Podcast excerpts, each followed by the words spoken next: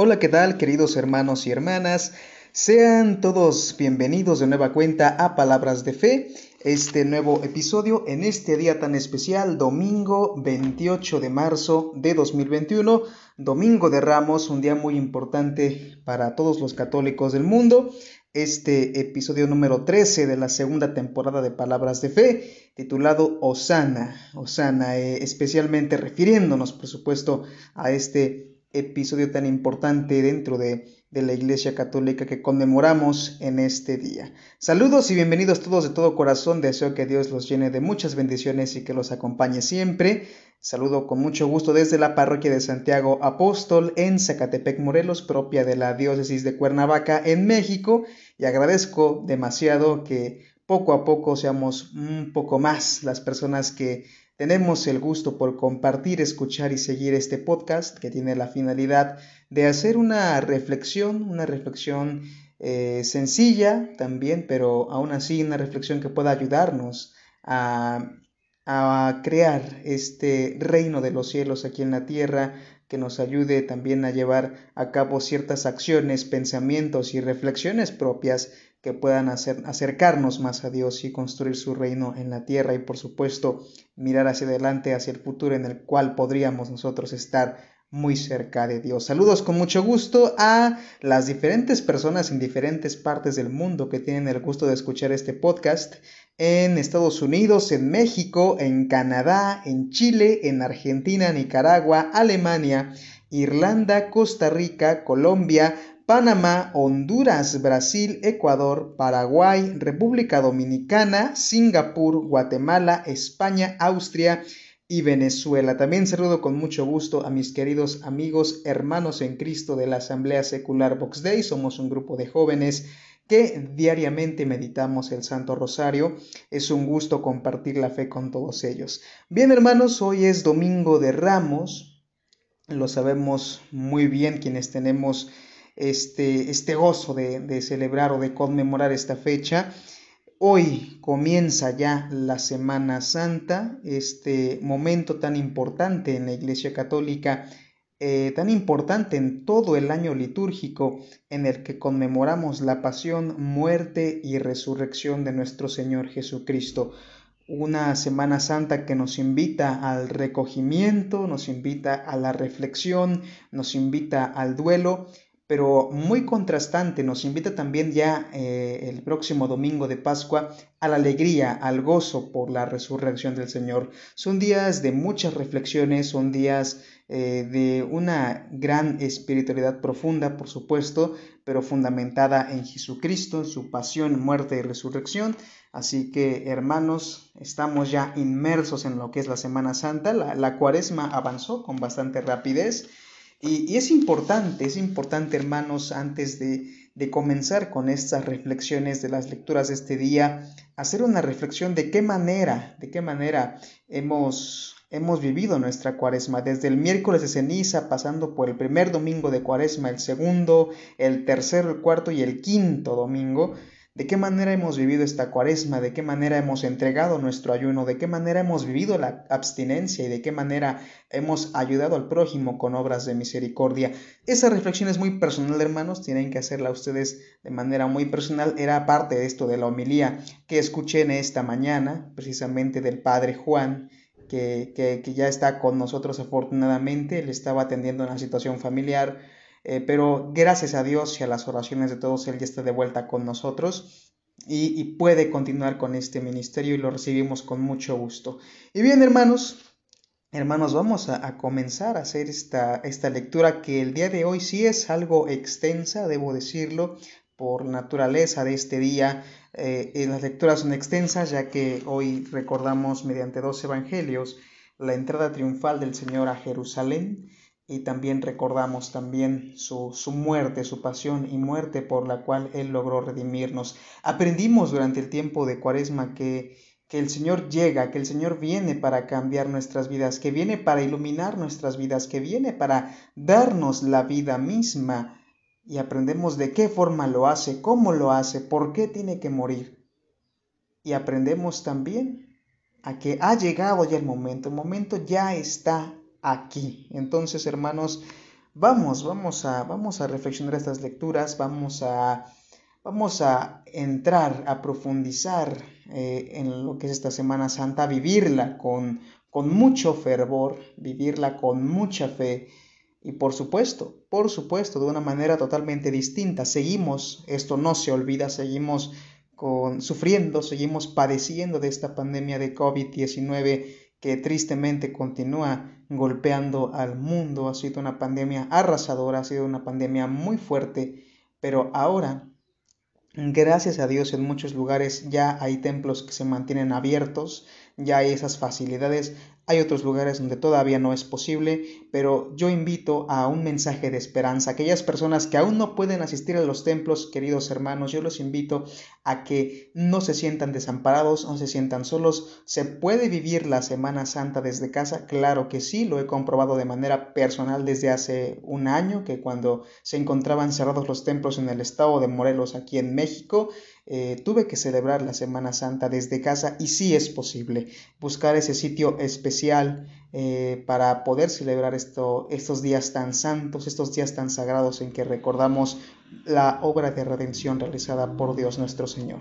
Y bien hermanos, vamos a comenzar, voy a comenzar diciéndoles cuáles son las lecturas a, las cuales vamos a escuchar el día de hoy en este podcast. Y debo decir antes de esto también que estas son reflexiones personales que yo hago con mucho gusto, con mucho cariño para todos ustedes, pero siempre, siempre les voy a decir, es es importante no dejar de asistir a la Santa Misa. El escuchar este podcast no nos exime de, asistir a la Santa Misa. Es importante asistir, no hay que dejar de hacerlo. Es el día, el domingo es el día que el Señor nos llama y nos pide solamente un momento de nuestro tiempo para, para escucharnos, para, para, para que nosotros le entreguemos nuestra adoración y nuestro agradecimiento por los constantes beneficios y fortalezas que Él nos puede dar en medio de dificultades como esta pandemia. Bien, hermanos, voy a comenzar diciéndoles que vamos a, dar lectura a, las siguientes, a los siguientes pasajes del Evangelio. Primero escucharemos eh, el Santo Evangelio según San Marcos, capítulo 11, versículos del 1 al 10, recordando por supuesto la entrada de nuestro Señor, esta entrada triunfal de Jesús a Jerusalén. También vamos a, vamos a escuchar otras lecturas más. Vamos a escuchar ya las lecturas que vienen dentro de la Santa Misa que es la primera lectura del libro del profeta Isaías, capítulo 50, versículos del 4 al 7, el Salmo responsorial, que es Salmo 21, la segunda lectura, que es de la carta del apóstol San Pablo a los Filipenses, capítulo 2, versículos del 6 al 11, y por último escucharemos la, la pasión de nuestro Señor Jesucristo, según San Marcos, este evangelio que hoy será algo extenso, pero muy, muy algo muy bello que nos va a recordar esta obra salvífica del Señor, que es capítulo 14, versículos del 1 al 15 y capítulo 47. Bien hermanos, bien hermanos, aquí ya estamos preparados para vivir la Semana Santa, ya estamos listos, hemos vivido, como dije, la cuaresma, este tiempo de preparación de ayuno y abstinencia, eh, en el cual nosotros nos unimos, nos unimos en solidaridad con los hermanos más desposeídos, los más necesitados y hacemos un cambio, buscamos esta conversión, ha sido una llamada constante en la cuaresma y es precisamente también de lo que trata esta Semana Santa. Hay que cambiar nuestras formas, que mueran aquellas formas que no son beneficiosas para nosotros, aquellas formas de ser, aquellas actitudes para resucitar en Cristo de una manera nueva. Bien hermanos, escuchemos por favor, escuchemos las lecturas de este día, escuchemos con atención y recomiendo que si quieres buscar las lecturas en tu Biblia puedes hacerlo con amplia libertad estás en tu total derecho para que puedas tú también hacer más adelante un análisis propio de estas lecturas, por supuesto sin dejar de estar en comunión con las doctrinas y lo que enseña el magisterio de la Santa Iglesia instituida por Cristo. Bien, vamos a comenzar hermanos, este es el Evangelio del Santo Evangelio según San Marcos.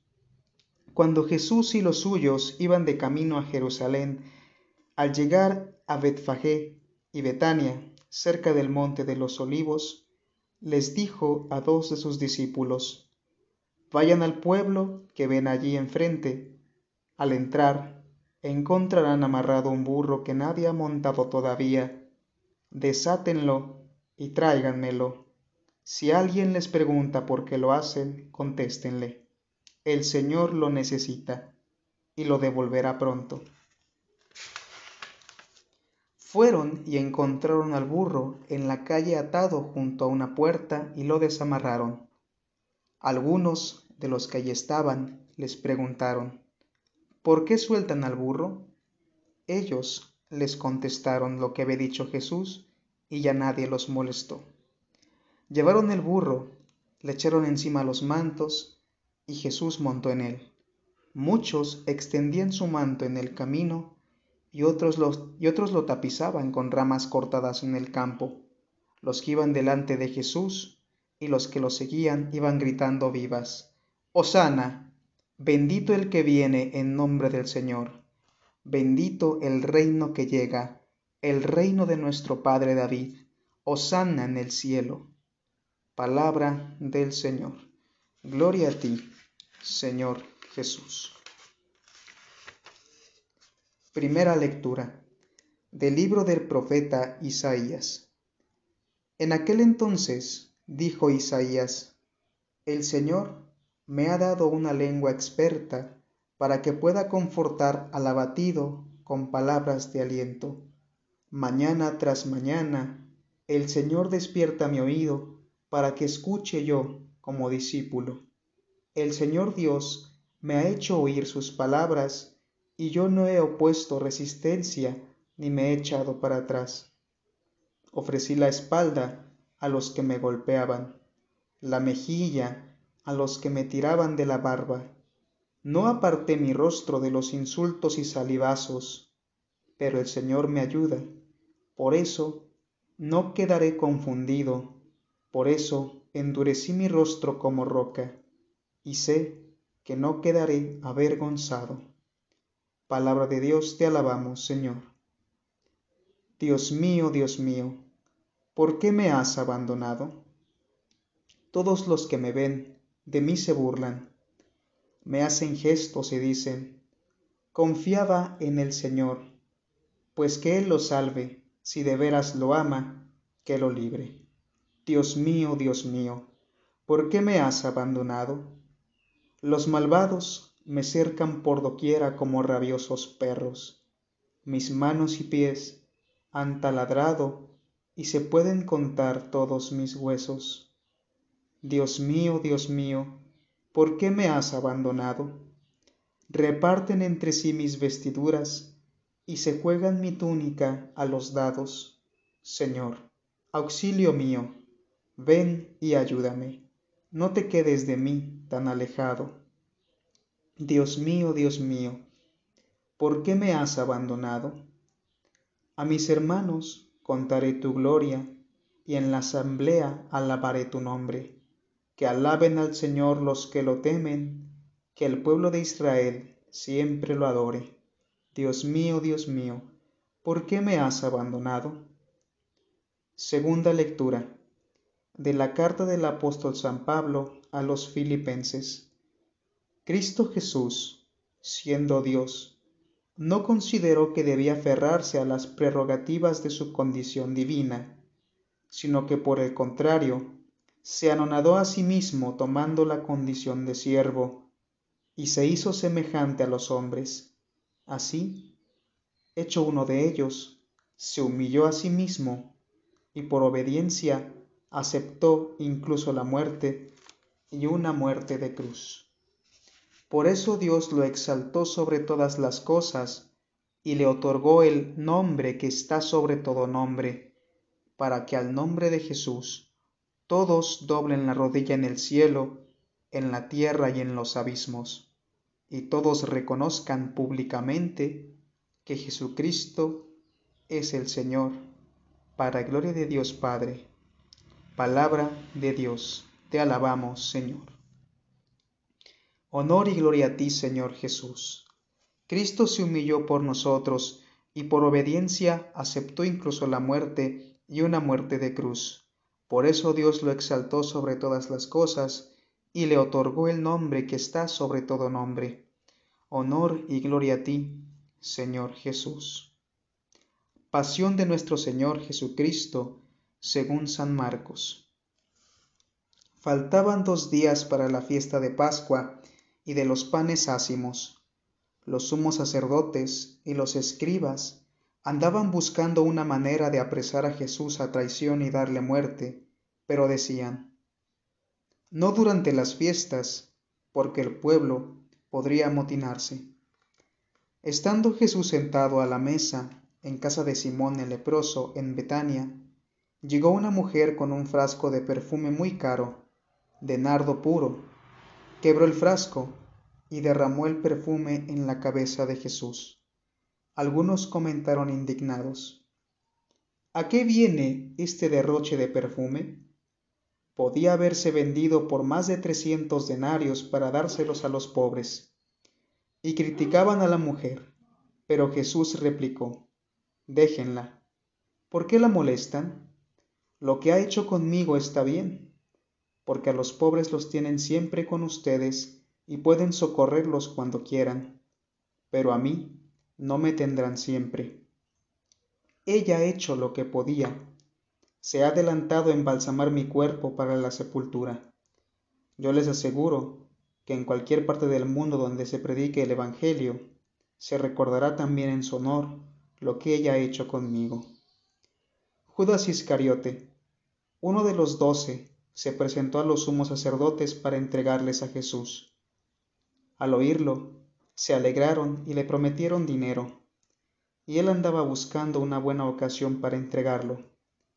El primer día de la fiesta de los panes ácimos, cuando se sacrificaba al Cordero Pascual, le preguntaron a Jesús sus discípulos, ¿Dónde quieres que vayamos a prepararte la cena de Pascua? Él les dijo a dos de ellos, Vayan a la ciudad encontrarán a un hombre que lleva un cántaro de agua. Síganlo y díganle al dueño de la casa en donde entre, el maestro manda preguntar, ¿dónde está la habitación en que voy a comer la Pascua con mis discípulos? Él les enseñará una sala en el segundo piso, arreglada con divanes. Prepárenos allí la cena. Los discípulos se fueron, llegaron a la ciudad, encontraron lo que Jesús les había dicho y prepararon la cena de Pascua. Al atardecer, llegó Jesús con los doce. Estando a la mesa, cenando les dijo, Yo les aseguro que uno de ustedes, uno que está comiendo conmigo, me va a entregar. Ellos, consternados, empezaron a preguntarle uno tras otro, ¿Soy yo? Él respondió, Uno de los doce, alguien que moja su pan en el mismo plato que yo. El Hijo del Hombre va a morir, como está escrito. Pero ay de aquel que va a entregar al Hijo del Hombre, más le valiera no haber nacido. Mientras cenaban, Jesús tomó un pan, pronunció la bendición, lo partió y se lo dio a sus discípulos diciendo, Tomen, esto es mi cuerpo y tomando en sus manos una copa de vino, pronunció la acción de gracias, se la dio, todos bebieron y les dijo, Este es mi sangre, sangre de la alianza que se derrama por todos.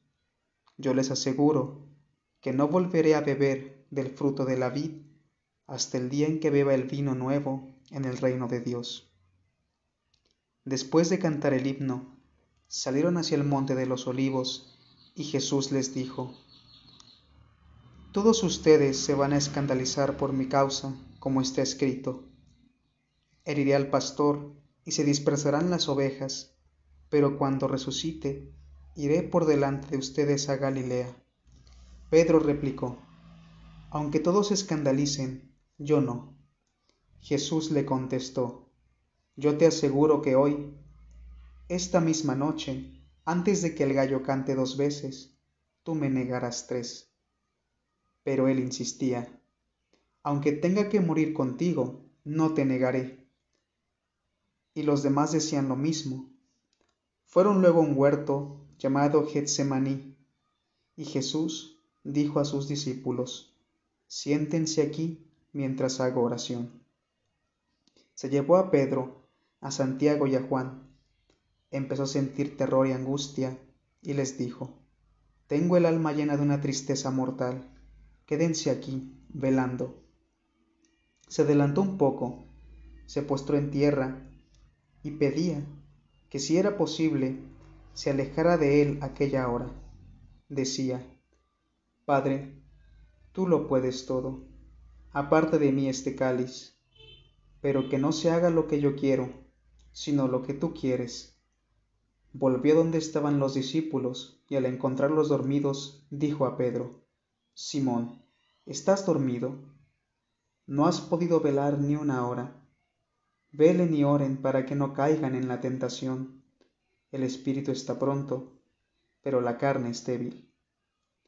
De nuevo se retiró y se puso a orar repitiendo las mismas palabras. Volvió y otra vez los encontró dormidos, porque tenían los ojos cargados de sueño. Por eso no sabía qué contestarle. Él les dijo, Ya pueden dormir y descansar. Basta. Ha llegado la hora Miren que el Hijo del Hombre va a ser entregado en manos de los pecadores. Levántense, vamos, ya está cerca el traidor. Todavía estaba hablando, cuando se presentó Judas, uno de los doce, y con él gente con espadas y palos, enviada por los sacerdotes, los escribas y los ancianos. El traidor les había dado una contraseña diciéndoles, Al que yo bese, ese es. Deténganlo y llévenselo bien sujeto. Llegó, se acercó y le dijo, Maestro, y lo besó. Ellos le echaron mano y lo apresaron, pero uno de los presentes desenvainó la espada y de un golpe le cortó la oreja a un criado del sumo sacerdote. Jesús tomó la palabra y les dijo, ¿Salieron ustedes a apresarme con espadas y palos, como si se tratara de un bandido? Todos los días he estado entre ustedes, enseñando en el templo, y no me han apresado. Pero así tenía que ser para que se cumplieran las escrituras. Todos lo abandonaron y huyeron. Lo iba siguiendo un muchacho, envuelto nada más con una sábana, y lo detuvieron. Pero él soltó la sábana y se les escapó desnudo. Condujeron a Jesús a casa del sumo sacerdote y se reunieron todos los pontífices los escribas y los ancianos. Pedro lo fue siguiendo desde lejos hasta el interior del patio del sumo sacerdote y se sentó con los criados cerca de la lumbre para calentarse. Los sumos sacerdotes y el Sanedrín en pleno buscaban una acusación contra Jesús para condenarlo a muerte y no la encontraban, pues aunque muchos presentaban falsas acusaciones contra él, los testimonios no concordaban. Hubo unos que se pusieron de pie y dijeron, Nosotros lo hemos oído decir, yo destruiré este templo, edificado por hombres, y en tres días construiré, construiré otro, no edificado por hombres. Pero ni aun en esto concordaba su testimonio. Entonces el sumo sacerdote se puso de pie y le preguntó a Jesús, ¿No tienes nada que responder a todas estas acusaciones? Pero él no le respondió nada. El sumo sacerdote le volvió a preguntar, ¿Eres tú el Mesías, el Hijo de Dios bendito? Jesús contestó, Sí, lo soy. Y un día verán cómo el Hijo del Hombre está sentado a la derecha del Todopoderoso y cómo viene entre las nubes del cielo. El sumo sacerdote se rasgó las vestiduras exclamando, ¿Qué falta hacen ya más testigos? Ustedes mismos han oído la blasfemia. ¿Qué les parece? Y todos lo declararon reo de muerte. Algunos se pusieron a escupirle, y tapándole la cara lo abofeteaban y le decían, Adivina quién fue. Y los criados también le daban de bofetadas. Mientras tanto, Pedro estaba abajo, en el patio. Llegó una criada del sumo sacerdote, y al ver a Pedro calentándose, lo miró fijamente y le dijo, Tú también andabas con Jesús Nazareno. Él lo negó, diciendo, Ni sé ni entiendo lo que quieres decir. Salió afuera, hacia el zaguán, y un gallo cantó. La criada al verlo, se puso de nuevo a decir a los presentes, Ese es uno de ellos. Pero él lo volvió a negar. Al poco rato, también los presentes dijeron a Pedro, Claro que eres uno de ellos, pues eres Galileo. Pero él se puso a echar maldiciones y a jurar. No conozco a ese hombre del que me hablan. Enseguida cantó el gallo por segunda vez. Pedro se acordó entonces de las palabras que le había dicho Jesús. Antes de que el gallo cante dos veces, tú me habrás negado tres. Y rompió a llorar. Luego que amaneció, se reunieron con los sumos se reunieron los sumos sacerdotes con los ancianos, los escribas y el Sanedrín en pleno, para deliberar. Ataron a Jesús, se lo llevaron y lo entregaron a Pilato. Este le preguntó, ¿Eres tú el rey de los judíos? Él respondió, Sí, lo soy. Los sumos sacerdotes lo acusaban de muchas cosas. Pilato le preguntó de nuevo, ¿No contestas nada? Mira de cuántas cosas te acusan. Jesús ya no le contestó nada, de modo que Pilato estaba muy extrañado. Durante la fiesta de Pascua, Pilato solía soltarles al preso que ellos pidieran. Estaba entonces en la cárcel un tal Barrabás, con los revoltosos que habían cometido un homicidio en un motín. Vino la gente y empezó a pedir el indulto de costumbre. Pilato les dijo, ¿quieren que le suelte al rey de los judíos? Porque sabía que los sumos sacerdotes se lo habían entregado por envidia. Pero los sumos sacerdotes incitaron a la gente para que pidieran la libertad de Barrabás. Pilato les volvió a preguntar, ¿y qué voy a hacer con el que llaman rey de los judíos? Ellos gritaron, Crucifícalo. Pilato les dijo, Pues qué mal ha hecho. Ellos gritaron más fuerte, Crucifícalo. Pilato, queriendo dar gusto a la multitud, le soltó a Barrabás, y a Jesús, después de mandarlo azotar, lo entregó para que lo crucificaran. Los soldados se lo llevaron al interior del palacio, al pretorio, y reunieron a todo el batallón lo vistieron con un manto de color púrpura, le pusieron una corona de espinas que habían trenzado y comenzaron a burlarse de él, dirigiéndose, dirigiéndole este saludo. ¡Viva el rey de los judíos! Le golpeaban la cabeza con una caña, le escupían y doblando las rodillas se postraban ante él. Terminadas las burlas, le quitaron aquel manto de color púrpura, le pusieron su ropa y lo sacaron para crucificarlo. Entonces forzaron a cargar la cruz a un individuo que pasaba por ahí, de regreso del campo, Simón de Sirene, padre de Alejandro y de Rufo, y llevaron a Jesús al Gólgota, que quiere decir lugar de la calavera. Le ofrecieron vino con mirra, pero él no lo aceptó. Lo crucificaron y se repartieron sus ropas echando suertes para ver qué le tocaba a cada uno. Era media mañana cuando lo crucificaron. En el letrero de la acusación estaba escrito, El Rey de los Judíos. Crucificaron con él a dos bandidos, uno a su derecha y otro a su izquierda. Así se cumplió la escritura que dice, fue contado entre los malhechores. Los que pasaban por ahí lo injuriaban meneando la cabeza y gritándole, Anda, tú que destruías el templo y lo reconstruías en tres días, sálvate a ti mismo y baja de la cruz. Los sumos sacerdotes se burlaban también de él y le decían, Has salvado a otros, pero a sí mismo no se puede salvar. Que el Mesías, el Rey de Israel, baje ahora de la cruz, para que lo veamos y creamos. Hasta los que estaban crucificados con él también lo insultaban. Al llegar el mediodía, toda aquella tierra se quedó en tinieblas hasta las tres de la tarde. Y a las tres Jesús gritó con voz potente, Eloí, Eloí, lema sabactani, que significa, Dios mío, Dios mío, ¿por qué me has abandonado? Algunos de los presentes al oírlo decían, miren, está llamando Elías. Uno corrió a empapar una esponja en vinagre, la sujetó a un carrizo y se la acercó para que bebiera, diciendo, Vamos a ver si viene Elías a bajarlo. Pero Jesús, dando un fuerte grito, expiró. Entonces, el velo del templo se rasgó en dos, de arriba abajo.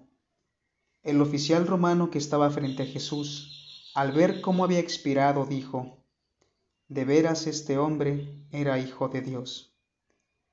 Había también ahí unas mujeres que estaban mirando todo desde lejos, entre ellas María Magdalena, María, la madre de Santiago el menor y de José, y Salomé, que cuando Jesús estaba en Galilea, lo seguían para atenderlo, y además de ellas otras muchachas que habían venido con él a Jerusalén.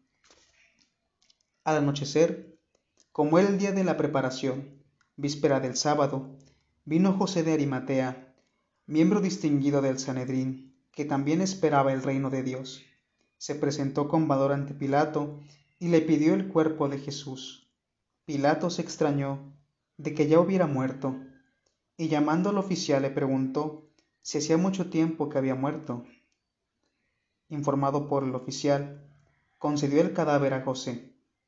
Este compró una sábana, bajó el cadáver y lo envolvió en la sábana, y lo puso en un sepulcro excavado en una roca tapó con una piedra la entrada del sepulcro. María Magdalena y María, la madre de José, se fijaron en dónde lo ponían. Palabra del Señor. Gloria a ti, Señor Jesús. Queridos hermanos, estamos ya en el tiempo de este la Semana Santa, de este momento tan especial en que reflexionamos precisamente como en el Evangelio de este día, en el segundo Evangelio que leímos este día, la pasión y muerte de nuestro Señor Jesucristo, nuestro Señor y Salvador. Hermanos, esta semana estamos invitados a vivirlas con mucha fe, a vivirla con mucha devoción, haciendo profundas reflexiones de cómo, cómo es que se da esta historia de salvación. Recordemos, hermanos, que nadie podía entrar al reino de los cielos hasta que Cristo entrega su vida por todos nosotros, por toda la humanidad. La humanidad que, que ya había muerto, la humanidad que vivió en su tiempo y la humanidad futura. Jesucristo da esta salvación para toda la humanidad de todos los tiempos, hombres y mujeres de todos los tiempos, hermanos. Y esto es lo que recordamos. Es una semana en la cual veremos este contraste entre el luto que, viene eh, desde el Viernes Santo y el cambio, ¿no? La, la, alegría, el entusiasmo por la resurrección del Señor que estaremos celebrando en la próxima Pascua. Pero es importante, hermanos, voy a hacerlo de manera breve, entender un poco el contexto en el cual se da este sacrificio del Señor. Recordemos que los judíos celebraban cada año eh, la salida de Egipto. Recordemos que los judíos en un tiempo fueron esclavos de Egipto y que de la mano de Moisés fueron liberados por el Señor eh, para poder ser conducidos a, la tierra prometida, a la tierra que el Señor les prometió. En este pasaje de, la escritura de la Santa Biblia, al comienzo de la Biblia es que podemos ver este, este momento de la historia de salvación. Y, esto precisamente es lo que celebraban los judíos en el momento que muere Jesús. Estaban celebrando el Pesaj. Eh, Jesús, como todo judío, él también celebraba el Pesaj. Jesucristo comienza su predicación hacia los 30 años y durante esos tres años él asiste a la Pascua. Es en la última Pascua, a los 33 años, cuando Jesús es apresado y es entregado para la redención de la humanidad. Entonces, hermanos, vemos que en este día domingo, también referente al primer evangelio que leímos, este primer evangelio antes de las lecturas de la Santa Misa, vemos cómo Jesús entra, entra a la ciudad de Jerusalén, ya que su predicación se centra en lo que es el lago de Galilea. De hecho, de ahí, de ahí parte su predicación en esas zonas, y entra a Jerusalén. entra a Jerusalén aclamado por toda la gente que lo seguía y que sabía reconocerlo como el verdadero Mesías, el que no solamente traería redención al pueblo de Israel, sino a todo el mundo. Es aclamado entre palmas como rey, reconociendo que su reino ya estaba aquí, porque se le reconoció también como el hijo de David. Eh, entonces vemos esta aclamación, este recibimiento, precisamente viendo que Jesús nos trae la verdadera libertad, el verdadero amor, la verdadera justicia. Jesús nos trae todo eso. hermanos, estamos invitados a, a recibir al Señor de esta manera en nuestros hogares y en nuestros corazones, que Jesús reine verdaderamente en nuestras vidas, que sea Él quien, quien sea el objetivo de tantas, de tantas glorias que damos al Señor. Jesucristo es quien debe reinar, indudablemente, no solamente en nuestros corazones, no solamente los hogares, sino también la, la patria entera, las naciones y el mundo entero. Vemos, hermanos, que, es aclamado con esto, esta palabra osana, que significa salva, te rogamos, porque precisamente se le está aclamando como nuestro Salvador. Eh, hermanos, eh, vamos a vivir esta Semana Santa de una manera, como decía, distinta, totalmente diferente. En algunos lugares no es posible asistir a los templos, así que habrá hermanos que tengan que seguir a través de los medios eh, digitales o los medios de comunicación tradicionales como son la televisión y la radio, aquellas celebraciones tan importantes en la Semana Santa y también se les pide que eh, de manera tranquila, sin enojarse, sin enfadarse, entendiendo la situación, puedan vivir de una manera profunda la Semana Santa desde casa. Yo invito mucho esto a que a que aquellas personas que no pueden asistir a, la Santa Misa y a las celebraciones del Viernes Santo, así como de la Vigilia Pascual, si no pueden asistir a, de manera presencial al templo, hermanos, hay que recordar a las primeras comunidades cristianas que perseguidas no podían celebrar abiertamente su fe y desde ahí podamos vivir una Pascua auténtica, diferente, desde casa, llena del Espíritu Santo. Hermanos, vemos este en la segunda en este segundo evangelio que también leemos, vemos, vemos también de qué manera se lleva a cabo esta, esta salvación, de qué manera, y nos podemos detener a meditar cada aspecto de la pasión del Señor, cada punto importante. En la primera lectura eh, vemos también eh, al profeta Isaías que nos muestra la manera en que Cristo también nos redime. Vemos eh, también el, en, el, en el Salmo de este día esta expresión, Dios mío, Dios mío, ¿por qué me has abandonado? También este salmo referido por el Señor eh, en el momento en que Él se encontraba en la cruz, por supuesto, en cumplimiento de la palabra. Así que, hermanos, recordemos que hoy Hoy comenzamos con la Semana Santa y es el periodo más intenso, más importante, significativo de todo el año litúrgico que va a concluir con este gozo de, eh, y aleluya de la resurrección, esta, esta alegría. Y hermanos, decir que el misterio pascual es el centro de toda la existencia de Cristo es muy real, así como decir que este también este misterio pascual es también el centro de la vida de la iglesia. Como decimos, si Cristo no resucita, vana es nuestra fe. También de aquí podemos destacar a Jesucristo como siervo sufriente de Dios. Jesús es el siervo, el siervo sufriente de Dios, porque en las tres lecturas de, de la misa, que hoy están, están preparadas para darnos un solo mensaje, nos presentan a Cristo como Hijo de Dios, siervo y sufriente, hecho hombre y humillado hasta la muerte de cruz, como lo vemos en la segunda lectura, lo que dice San Pablo. Vemos eso, vemos a Cristo como el siervo sufriente de Dios que viene, se hace hombre para redimirnos. Así que hermanos, tengamos esto presente, vivamos esta Semana Santa de una manera ferviente, de una manera, de una manera, como dije, distinta, pero esto no quita que sintamos o que podamos sentir la misma fe y que podamos sentir también la alegría por la resurrección de el Señor. Hermanos, eh, espero que esta semana, la Semana Santa, sea, sea de lo mejor para todos ustedes, que podamos vivirla a más no poder, por supuesto también después de vivir el tiempo de cuaresma, recordando por ejemplo el miércoles de ceniza, que nos decía, polvo eres y en polvo te convertirás. Eh, vemos en el primer domingo de Cuaresma cómo Jesús se retira al desierto, cómo nosotros después de entender el mensaje de que somos polvo y al polvo volveremos, tenemos que irnos, dejarnos de todas las cosas, despojarnos de todo aquello para retirarnos al desierto. Vemos la transfiguración de Jesús ya en el segundo domingo del tiempo de Cuaresma, la manifestación de Jesús como Hijo de Dios y parte, parte importante de todo un plan salvífico de Dios desde el principio de la humanidad. Vemos también eh, cómo, Jesús ya en el tercer domingo del tiempo de Cuaresma, como Cristo ahuyenta a los vendedores del templo, esto para restituir al templo su carácter divino, para venir a cumplir con la ley. Vemos también cómo Cristo nos ama en el cuarto domingo de Cuaresma, tanto ama Dios al mundo que entrega a su único Hijo para nuestra salvación y vemos que el momento ha llegado, el momento está aquí.